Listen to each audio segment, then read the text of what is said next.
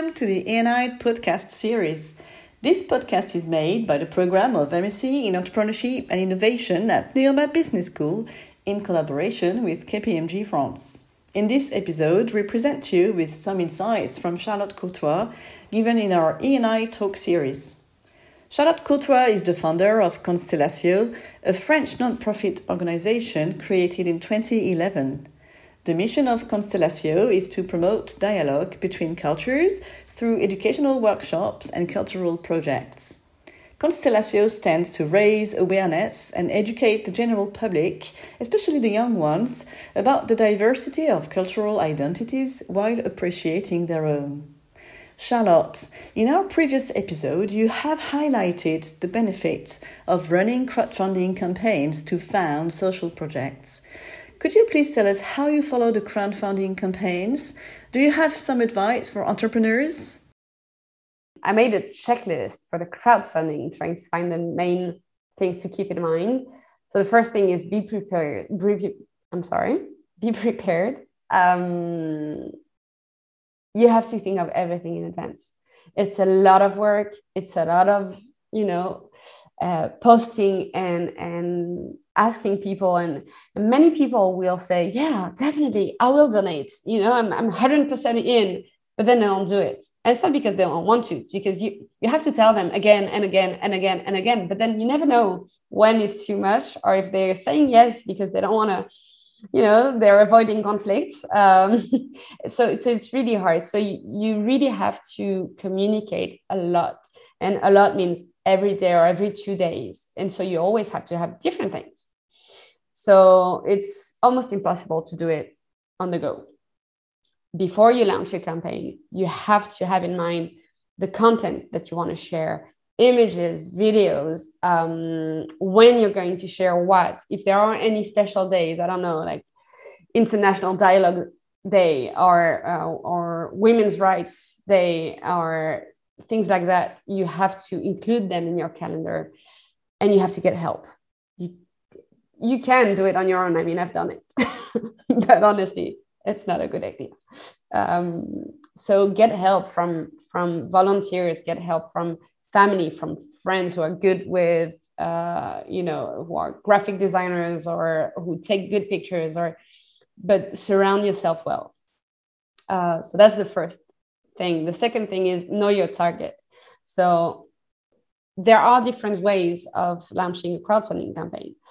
In in our case, uh, we're doing it for nonprofit reasons, blah blah blah. And so we have also the the tax um, question. So we thought all of our rewards so that they could be tax deductible, so that the donations could be tax, tax deductible. So basically, it can be if the value of the reward doesn't exceed 25% of the donation. So we thought our campaigns this way. But you can also just not want tax deductions, uh, not offer them. And so you can give rewards that match a little more the donation you're going to have. And you can also have crowdfunding campaigns that are actually, you know, selling in advance a product. So it's a complete different thing.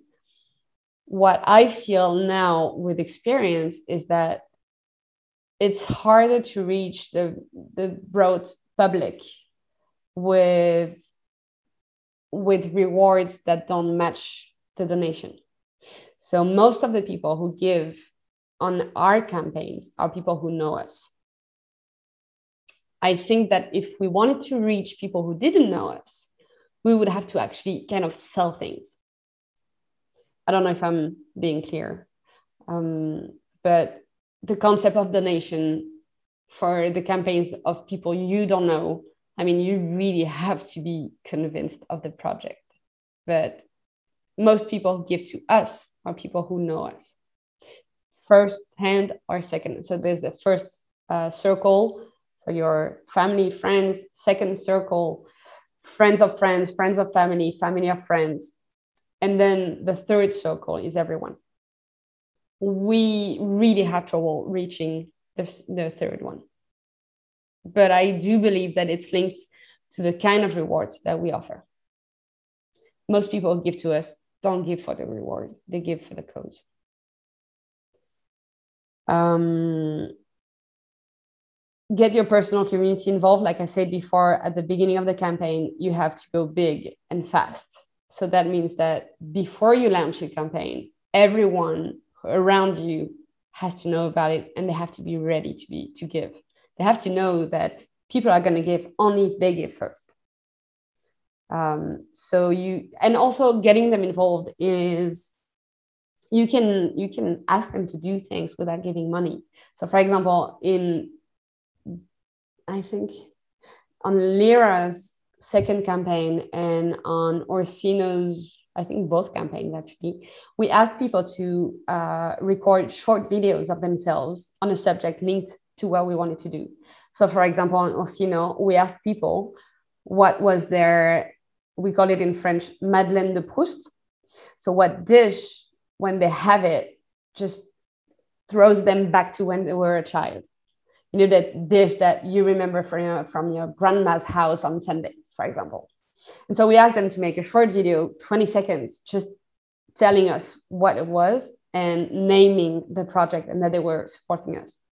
And so we had things to share every few days from people. And I made sure that those were people who were all around the world to show the international part of the project.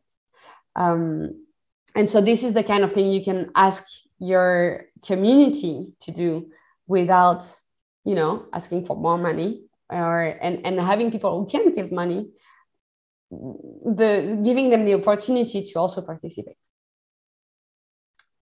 Uh, and then you can get the get the press to share. So honestly in our case because it's hard for us to reach the third circle it helped most of all because it gave us things to share on our social media. Like look we're in this newspaper, look, we're on this radio.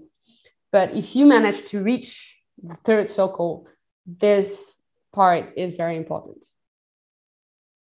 Getting the press to share. So you have in advance to have your communiqué press and, and your, your press report and everything ready so that at, I don't know, 50%, 60% of your campaign, you send it to them so that you can reach more people. And then the last thing, but I talked about it already, is be dynamic. You have to be, you have to communicate almost every day. So you have to be uh, creative and think of other things that you can share, and not always the same picture, not always the same questions, not always. You can share news. You can uh, organize events. So, for example, for our last campaign with us, you know, we organized a draw to win um, a workshop with a Mexican chef on Mexican cuisine. Um, be creative, but you have to be dynamic and share a lot. So you have to find new ideas and new things to share. So these are my main, um, this is my main advice for crowdfunding campaigns. Thank you very much, Charlotte, for sharing with us the best practices to run crowdfunding campaigns for social projects. We are MSc Entrepreneurship and Innovation at Neoma Business School. We regularly host the E&I Talk, inviting entrepreneurs and managers to share their insights and experience. Please check our LinkedIn page, join us in the E&I Talk, and subscribe to our podcasts. We will continue our conversation with Charlotte in the next episodes.